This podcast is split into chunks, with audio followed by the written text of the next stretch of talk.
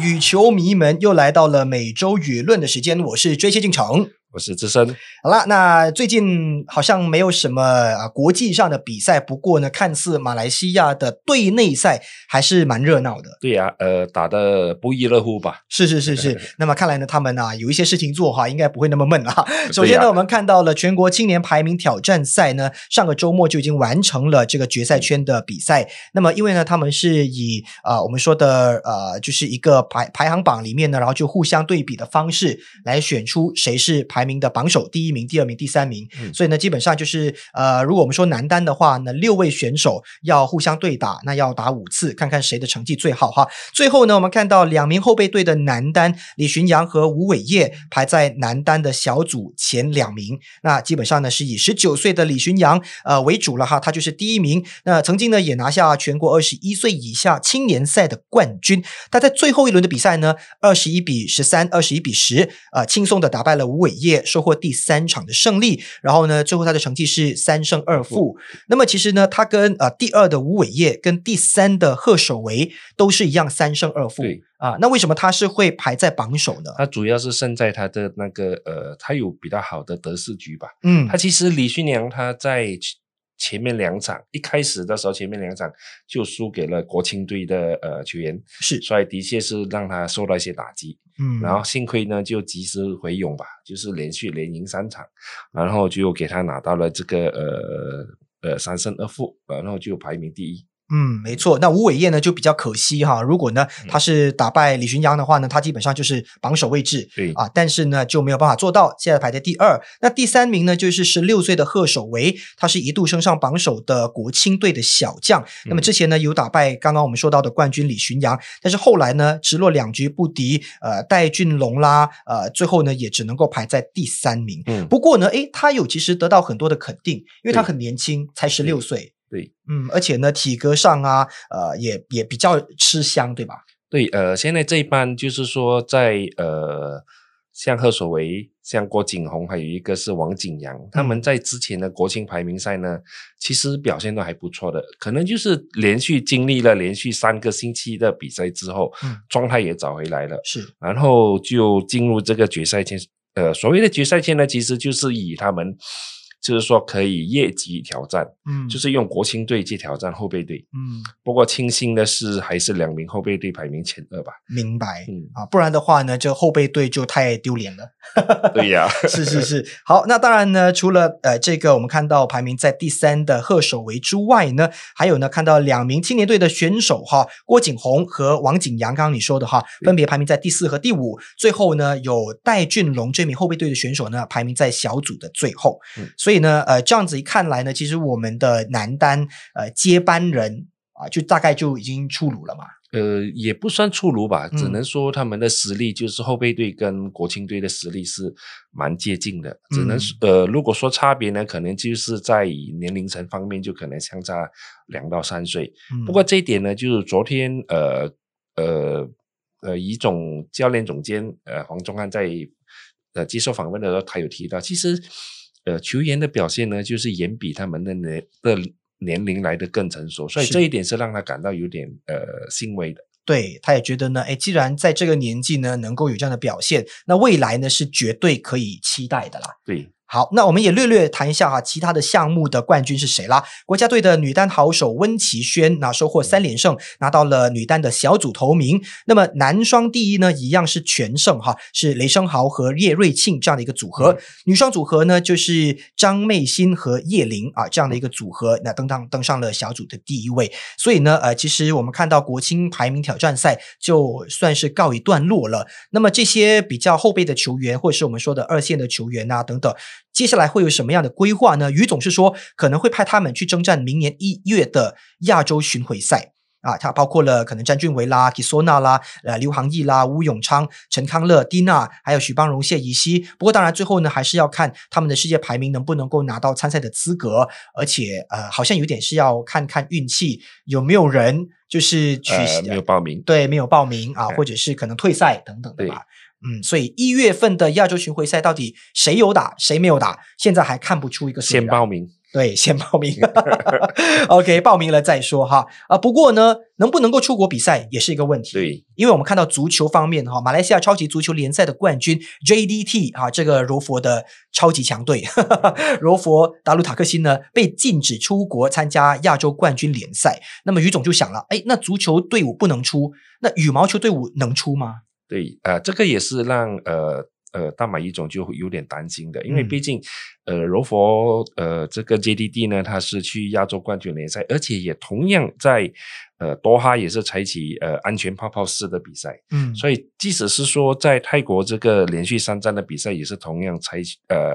呃使用这个泡泡的方式，嗯所以呢，现在是看国家安全理事会跟卫生部还有体育部，就是这一方面呢，是不是能够允许呃大马乙种派出？其实阵容也蛮庞大的啦，我是看应该应该也是会有二三十人吧。是是呃，那可能会不会因为泰国距离比较近啊，搞不好就没有多哈那么远啊？也许呢，国安会会放行，但不晓得，因为明年一月份呢就要到这个曼谷，一月四号就要去参加两站的亚洲巡回赛，还有年终总决赛啊、而且呢，不只是要看我们马来西亚放不放行，因为泰国刚刚宣布他们的紧急状态法令呢会延长到一月十五号。嗯会不会影响比赛的进行呢？呃，我是有待观察啦。对，嗯，好，那接着下来呢，我们看到了就是泰国羽总呢，还是一样宣布了明年的这个呃泰国公开赛两站的比赛哈，一个是由 Yonex 的泰国公开赛，一个是呃丰田的泰国公开赛，嗯那么还有呢最后的世界羽联年终总决赛，那从一月十二号开打，然后呢一直打到一月三十一号，那确定呢会在 Impact 会展中心，就是 Impact Arena Muangthong Thani 啊，这个嗯我没有去过，你有去过吧？这是哎我有去过，就是二零一八年的唐 U 杯决赛圈的一个呃赛场来的。嗯其实它是距离曼谷市区是蛮远的，它是在一呃，就是呃亚航的上下呃，就是起落航班的那个机场、嗯两个机场的旁边。对啊，上 OK 就是呃，我们亚航夏季的那个对机场的旁边对，呃 OK，呃，不是在曼谷市区来的，明白，所以而且呢，它算是一个隔离的一个范围吧，嗯，就是它里面呢，就是其实是以会展中心为主，然后有本身的一些超市，然后有本身的一些酒店，酒店其实也蛮多间的，嗯所以如果说在这个地方举行的话呢，其实是也是蛮适合吧。是呃，毕竟是说想要以安全呃泡泡的方式，就是你把整个范围围起来之后，只限球员进去之后就不能出来的话，嗯，就可能会对呃球员方面可能有一些心理保障吧。是，感觉上有点像我们的什么沙登会展中心这样子，就是比较偏远一点点的嗯地方，不会是在市中心哈、呃，不过呢，其实这个还蛮有趣的哈。我们看二零一八年呃办这个汤尤杯那个时候呢，其实呃泰国队在这个比赛拿到其实不错的成绩啊。不过我们先来说汤杯哈，汤杯呢当然嗯、呃总决赛圈是没有泰国了哈，是中国对日本，最后呢是中国以三比一打败了日本，那么重夺这个汤杯。而我们刚刚说的泰国成绩不错，是因为他们打进了尤伯杯的决赛。也是他们史上第一次，是啊、呃不过呢，输给了日本啊、嗯所以呢，日本呢是拿下了尤伯杯，而他们是尤伯杯的算是亚军这样子。而这个成绩呢，是已经比他们往年的更好了，因为之前他们最好的成绩只是打进半决赛而已嘛。对嗯，呃，所以我是觉得，呃，泰国队，呃，泰国一种选择这个地方的话呢，可能也是想重温他们哦两年风水前好两年前的辉煌吧。 OK 啊、可能呢在那个地方哈、他们有呃习惯了啊等等，但但不管怎么样呢，其实本来主队就有一点点的主场优势，嗯， 对吧？那这次呢，能不能够在呃亚洲赛跟这个年终总决赛呃发挥他们的所谓的主场优势呢？这个就要看了哈。无论如何，给大家一些资料了哈。这个 Impact 会展中心呢是二十年前建的哈，一九九九年是一个多功能的会展设施，然后呢有蛮大的一个所谓的尺寸了哈。呃，看到可使用的室内面积是超过十四万平方米，而且据说是亚洲规模最大、最嗯先进的会展中心。对，呃，其实是蛮大一下的、嗯那个整个范围，是就就是你你里面你从一个地方去一个地方，你要做啥的，嗯，明白，就是不是你走就能够走到的。走应该是没问，对于球员来说应该是没问题吧，就当 OK 成这热身吧。好，不管怎么样，我觉得这个地点在哪里已经不重要了，反正是泡泡室嘛，对反正你到那边你就不能出来了，所以对哪怕它在市中心也没有用， 而你且也只能在里面。而且这个地方也比较好的话是可以隔离球迷吧。如果说泰国不允许球迷进场啊呃进场的话，这是一个非常适合的地方。 OK 因为很我印象中距离曼谷应该有四十五到五十分钟的车程吧，啊，是那非常远的。就是你不能去观看球赛，你也不会在附近范围出现啊，对你不会特地可能坐一个小时的车到那边去所谓的在外观看啊。那啊如果在去市守中球心，迷对啊，去守球星，是，如果在市中心的话，可能会有一些人经过啊，嗯怎么说都会有一些拍照啊、打卡什么的哈。好了，那我们就期待一下一月份的这个比赛哈。看来我觉得呃，十一月、十二月份我们会一直期待。因为一直期待，只能够一直期待，因为最近都没有比赛了哈。OK，那除了期待这个比赛之外呢，当然还有明年的一些其他赛事了哈。去年十二月的呃菲律宾马尼拉冬运会，你还记得吗？那个时候呢，我们对派了相当呃基本上年全主力轻年年轻轻的球员出击，不过是全主力。对全主力，但是我们拿到了相当好的成绩，四十多年来最好的成绩，三金二银五铜。那么三金当然要说一说了哈，我们有男单李子嘉、男双舒伟毅、谢定峰，还有就是哎这个呃惊喜没有想过的单打金牌，就是女单女单的 Kisona。对，嗯，那个时候大家好像对我们的这个年轻球员是是是有点担忧的。呃，就就在担忧的过程当中拿到了这样的成绩，就觉得诶还不错，有一点惊喜。那大家对李子嘉的那个关注点也是从那个时候开始的嘛？也算是吧，因为毕嗯竟那个时候，呃，印尼队派出也是派出最强的阵容，嗯不过他们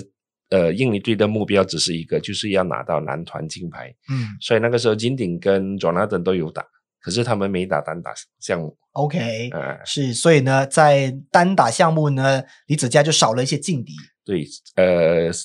呃，男双方面也是，呃，印尼队也是用最强的阵容去，然后他们就是呃撤下了呃小黄人，嗯，那、只让 Rian 和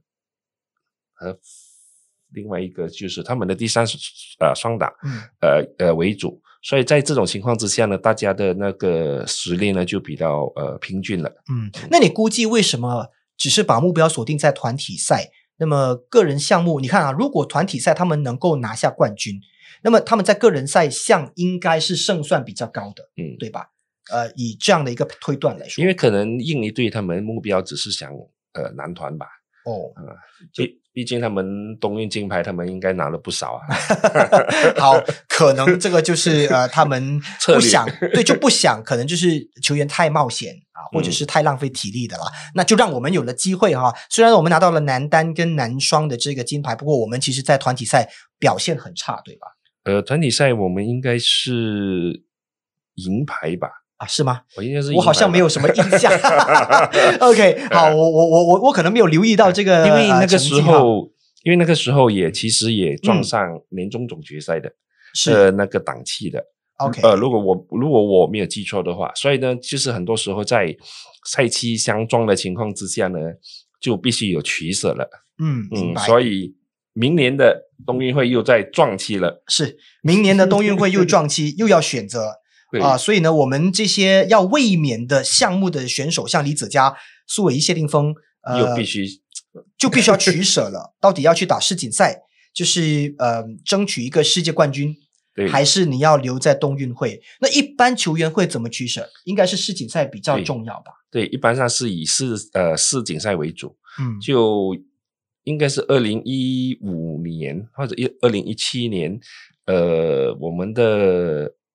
李宗伟也是嗯打了团体赛之后他就离开了。明白。嗯， OK，我们看一下为什么会撞期哈，因为明年呢，这个越南的冬运会呢是在十一月二十一号开打，然后呢打到十二月二号，那也就是说呢，开打之后的一个礼拜，那么西班牙的世界羽毛球锦标赛就开始了。就是在二十九号的时候，所以呢，基本上呢，呃，于总现在的规划是可能要派后备球员去打冬运，那么这些主力球员呢就去打世锦赛啦。嗯，嗯对，那暂时是这样的一个计划。不过呢，当然也要看拿不拿到世锦赛的资格啊，还要看这个世界羽联在明年二零二一年的这个赛历是怎么排的啦。嗯因为到目前为止，呃，世呃世界羽联的二零二一年的赛历呢是完全是还没有公定布下的来的嗯毕竟先要等一月份的三个赛站，就是两个泰国巡回赛，再加年终总决赛打完了之后，嗯，他们才会敲定明年整年的一个新的一个赛历吧。嗯，其实二零二二零二一年的四个大赛都已经让人家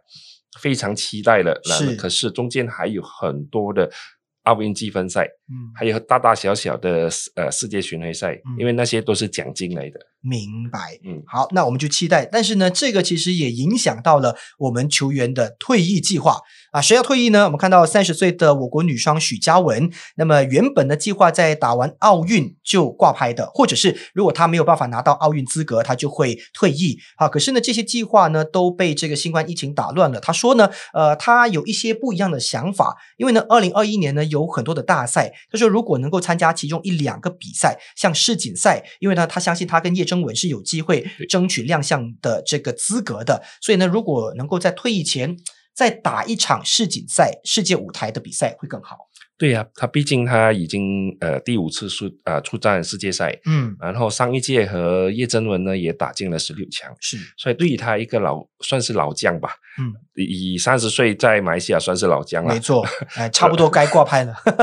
所以他是想说在呃退役之前呢，再让自己有一个更好的一个更高的的舞台， 嗯。光荣的离开。是，而且呢，他还说想要再打一次尤伯杯的决赛圈，嗯，还有这个苏迪曼杯。嗯那么如果明年呢、这两个比赛都举办的话，那他至少要再打一年才再打能够完成这些项他目。再打一年的话，就可以打三个大赛了。嗯，好，那到底是不是真的能够撑到那个时候呢？当然也要看呃明年的这个形势力，还有就是呃积分是怎么积，到最后有没有资格拿到这个参赛的名额，这也是很关键的了哈。好了，那说完了这个国外的比赛之后呢，我们来看一看哈，于总呢在呃举办了第一级别、第二级别的邀请赛，那个是八月份，九月份呢有了会长杯，这是一个汤尤杯的模拟赛。那现在时隔两个月，十一月二十九号，哎，对不起，二十三号哈，再办连续三天的混合团体赛。那这个比赛呢比较有趣的是，因为它集合了精英队、后备队和青年队，对，一起的。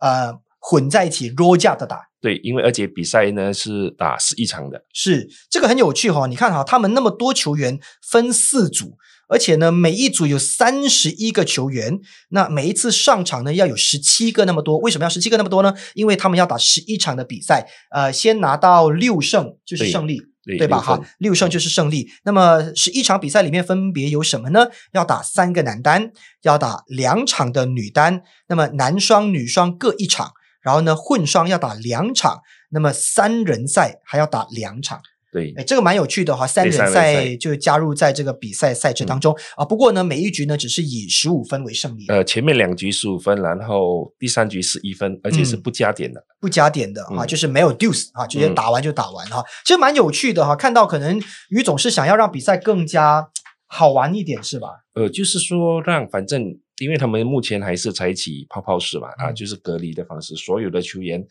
呃，无论你是成年队也好，青年队也好，后备队也好，也是进去了好几个月，从七月开始，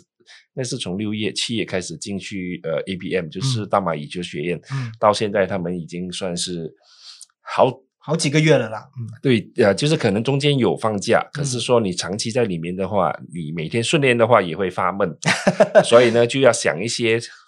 比较多一些的点子，嗯来让这些球员可以呃快快乐乐的打球。嗯 OK，好，那要怎么快乐呢？除了分成那么多组之外呢，呃，分组的名字哈、也看到也很蛮快有乐趣的啊， 也很快乐， 也很快乐 OK，这四组呢，分别就是 Avengers、Terminators、Transformers，还有 Dominators 啊，就是我们啊、呃大家熟悉的电影哈、复仇者联盟》《终结者》《变形金刚》还有《支配者》嗯那么我们先说第一队哈，呃，复仇者联盟呢，队长是男双的苏伟毅，对那么终结者呢，队长是男单一哥李子嘉。变形金刚的队长呢是陈建明啊，混双的男选手。支配者呢，他的队长是谢定峰，嗯是呃双打的这个选手哈。所以呢，看起来其实你看过名单了，有对我吧看过？名你单觉得他们的分配有很均均匀吗？其实就是可能呃，我们呃成年队的那个实力可能就比较明显。嗯所以在经过两天，昨天和今天的比赛打完之后呢，就李子嘉领军的 Terminators 呢就二连胜了，嗯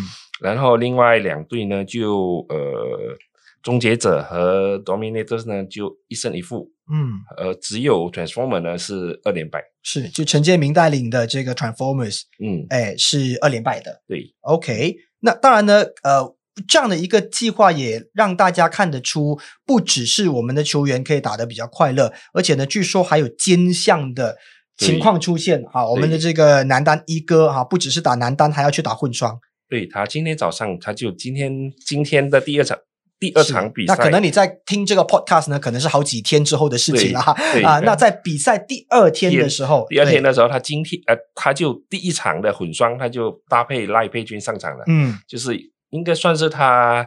呃。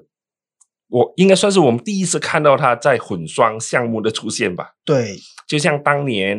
我们的一哥李宗伟也曾经在呃吉隆双吉隆坡公开赛的混双搭配徐嘉文，拿了一个冠军所是以吧？一路给他进去，应该是打了两场或者才打了三场就拿了一个冠军。嗯，呃，其实单打球员兼项打混双也不出奇吧，是，毕竟像吴训发、嗯陈建明嗯，本身就是单打球员，对，本来就是单打球员。对呃，当然，呃，我们说在参加比赛的时候比较少看到马来西亚球员会兼项对啊、我印象中看到的是日本选手是有在兼项的，对，呃，他们的那个诶。诶，那个一下子想不男双起来的对名字那个名字 是男双跟呃男男双跟男单兼项对吧？呃还是混双跟男单兼啊，项混双跟男双，啊？混双跟跟男男双就双打两个双打了啊。嗯，是，所以我觉得其实兼项这个项目，你觉得对球员来说是是好的吗？呃，其实就要看他们球员本身的那个的体能吧，嗯因为有时候你可能一天打下来，你要打六局，嗯，对，就是两场比赛你要打六局。是，可是是单打去兼项的话呢，可能就是可能在团体赛才会出现吧。或许或许李子嘉今天打了之后，可能在明年的苏迪曼杯，说不定会有一个骑兵呢。啊，也有可能啊。不过据我的了解，可能给大家补充一些资讯啊，就是如果呢真的是兼项的话，其实呃大赛哈，我们说的国际大国嗯际大赛，他们是会让呃你们的这个比赛排开的，对吧？就是对尤其是在它小的组排嗯赛或者是在呃就是首圈的时候，对啊。呃呃，其实他们已经有他们本身的一套，呃，世界羽联呃本身有一套的那个牌阵，就是说，如果说你一名球员兼项，比如说你女单兼项，然后又混双兼项，或者你在女双兼项的话，他会错开，就是说可能嗯就把女单或者是把混双排居第一，嗯，然后再把女单移来呃第四场之类这样子，就是他会有给你中间好像有一个二到三个小时的呃休息时间，嗯，嗯基本上呢，就是在这个啊、排排阵或者是说赛程方面呢，会做一些通融。对啊，但倒倒是不会说撞在一起让你选一个了哈、哎这个呢，还是世界羽联或者是说我们在办了那么那么多年的这个比赛当中呢，都有了一个共识，允许球员是兼项的哈、只不过啊、呃当然休息的时间比较短，那就是你自己必须要去克服的一件事嗯，情、啊调整。嗯，好，很可惜的就是这一次的这个团体赛呢，我们没有办法看到呃 Avengers 打 Terminators，因为嗯呢，基本上呢，呃于总是在社交媒体上说他们没有为这个比赛做直播对啊，只是可能有一些照片啊啊，或者一些一些基本的录影分数，啊、然后录影就录影呃延迟的呃一些 highlights，、嗯在大马语种的官方呃面指数应该有。 ，OK，、嗯好，那打完这个比赛之后呢，估计他们应该会先稍微的休息，嗯因为呢，于总呢希望让呃国家队的球员先放个大概七天的短暂年终假期，嗯，啊，让他们可以稍微的调整一下状态。所以，也许下一期的这个呃每周舆论呢，我们就没有什么比赛可以跟大家呃跟进了哈，他们可能都在放假哈。不过呢，呃，这一期呢也给大家说一说一些嗯、算是比较场外的消息啊。嗯恭喜这个桃田贤斗，那基本上呢，我们已经知道他在二零一九年的赛季拿了十一个冠军对啊。其实我心情心里不是很开心啦，因为因为他 他抢掉了大多李宗伟的对记录嘛，对对对不对？？我们觉得德多利呢拿到十个啊、一个系应该是说一个赛季拿十个已经很强了。结啊果再呢来一，个十一，陶田田贤斗竟然啊还拿了一个十一，然后呢，最近他就收到了啊、我们看到呢，他拿到了这个吉尼呃斯吉尼斯世界对纪录的认证对。啊，就写着他基本上在二零一九年三月开始就一直拿，从德国拿到全英赛，到新加坡啊亚锦赛、日本公开赛、世锦赛、中国中国公开赛、韩国公开赛、丹麦公开赛、中国福州公开赛、世界羽联总决赛也给他拿完了，基本上就是十一个就拿到了这样的一个认证。嗯，还有办法打破吗？其实其实应该我们我们算逻辑啦，就是我们不要算实力呀、或者是说现在到底你的对手有谁？我们先说实力，如果是真的有一个人可以一直所向无敌，不管是男单或者是女单，都还是有机会能够打破十一个，对吧？应该打破呃会打破这呃世呃这个世界纪录，可能还是桃田自己吧。啊，自己打破自己的记录， 呃，就像 F1 的汉密尔顿吧，是呃，就要自己破自己记录。对， ，OK。那女子项目方面呢？如果我们今天说女啊、单嗯女单的戴资颖是所向无敌的话，她有可能横扫那么多个冠因军为吗。女单的那个竞争就百花齐放吧，嗯你也完全预测不到，呃，下一个冠军是谁，可能就呃戴资颖之后还有一个马琳，嗯还有山口茜，是还有奥原希望，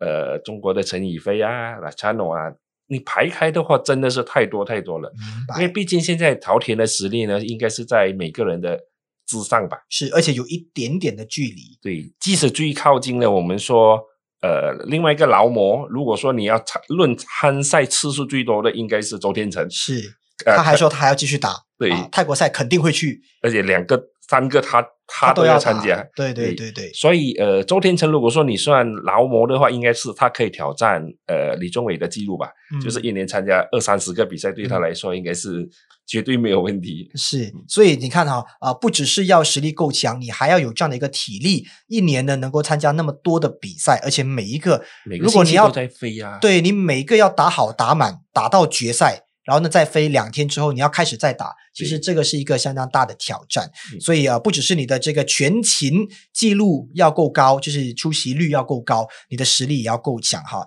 那是不是真的只有桃田能够打败桃田？我们就且看下去吧嗯哈。那么另外呢，也看到我们的德斗李宗伟哈，虽然呢他的记录被打败了，不过呢，我看他的这个社交媒体他乐还是得很清开闲心，啊， 对，他很开心 啊，是是是很开心哈、最近呢，还呃在社交媒体分享，他收到了二零二零年的东京奥运战衣。那很多人就想哈，收到奥运战衣，呃，李宗伟不是不打了吗？对，他是不打了。 对，不过呢，赞助商呢还是呃依就是过去的这个所谓的习惯惯例，就把这个奥运战衣呢打造好了，就发到他的家那边去哈。所以呃，上面有我们的辉煌条纹啦，有他的名字啦。你知道，当我们呃羽毛球迷哈看到一件这个知名品牌 Yonex 的球衣，上面写着 Lee 中卫或者是 Lee CW， CW 然后呢有一个 Malaysia，大家的那个血液就沸腾了，对吧？对不过他他很有趣哈，他说这几件他都很喜欢，他做做了一个 hashtag，不知道什么时候可以 穿。我觉得他明年东京奥运他可以穿啊，他是马来西亚代表团团长啊。，对，就是说你把那个夹克外套、那个呃虎纹外套脱掉了之后，你就里面你就穿这件吗？是，所以应该呢，没基问题吧？啊、应该还是会看到他穿着球衣出现在呃奥运场内啊、对如果没有没有任何意外的话，只不过呢，当然你说要上场打球就不太可能了啦。可能上场 颁奖吧，因为毕竟你身为呃一个国家的代表团团长，你是有这个荣誉，就是呃受邀颁奖的。明白嗯，OK，所以呢，他跟赞助商的这个关系似乎还是挺好的。而啊且一家四口都是基本上应该可以拿到全套吧？对对对对对，好对啊看他他的的两个儿子是他的小朋友呢，也都穿着这个赞助商的这个球衣，然后呢和乐融融啊，有时候呢在家里面也会打羽毛球之类的。OK，那接着下来呢，我们不晓得他会在社交媒体有什么动作，他会不会像林丹这样子，呃，加入这个社交媒体跟娱乐圈的行业呢？呃，我相信中伟应该不会吧？呃，嗯毕竟呃，林丹呢就可能想多方面的发展吧，是而林且是他的样子，呃，林丹毕竟站出来也是进呃进入娱乐圈应该蛮吃香吧？是是条件比较好对，啊，当然我们也知道呢，林丹本来就是一个比较外向的，嗯那，么德多利呢，本来就是一个比较内敛的对球员哈，这两者都有所不同啊、那说到最近呢，呃，林丹呢也不只是出现在一些综艺节目啊、也自己拍 TikTok， 对，拍了一些短视频，然后呢跟大家分享。看来这些呃退役的传奇人物，其实嗯都还过得蛮愉快的。对呀、就好像呃，包春兰也是啊，他嗯之前他在退役了之后就去做主持，是然后前一阵子呢就出席一个呃也是 Unix 的节目，然后跟林丹同框，嗯然后让年纪偏大的球迷呢就回忆满满。明白，是，所以呢，接着下来哈，我们可能还会在不同的平台上看到他们，包括呃美洲舆论的平台呢，也会让你看到一些退役球员，对，啊，我再们安陆陆排续续的呃安排他们上来哈。过去呢，大家看到我们访问陈文宏，对，那么也连线给这个陈炳顺呃陈炳顺，那么也有张伟峰上到我们节目来谈打架鱼。那么接着下来呢，将会进入十二月份哈，看来是圣诞节的季节，还有就是跨年的这个季节。那我们又会请哪嗯一位的运动员上来呢？我觉得给大家提议好吧。啊，你可以在我们的这个视频下方提议你想要见到谁啊，哪一位运动员？当然，我们排除掉他们正在打比赛或正在训练啊，不能请或者这些外问国题。的啊对对对，反正就是就就反正大家就是来建议一下嘛哈，我们就会呃竭尽我们的所能，让大家呢看到这些有球员羽毛球员他们的一些分享啊，还有就私底下的一面然。后希望就是守着我们全体一网吧。嗯，没错，锁进我们的全体育网、我们的 Podcast 啦、我们的 YouTube、嗯我们的社交媒体啊、我们会有很多很多。最重要的是，我们第一手的资讯、原创的资讯，这个是我们全体育网呢非常对，坚持的哈，要 share share 原创吧，好不好？那这一期的节目呢就到这边告一段落了哈，下个星期我们再见啦，拜拜。好，拜拜。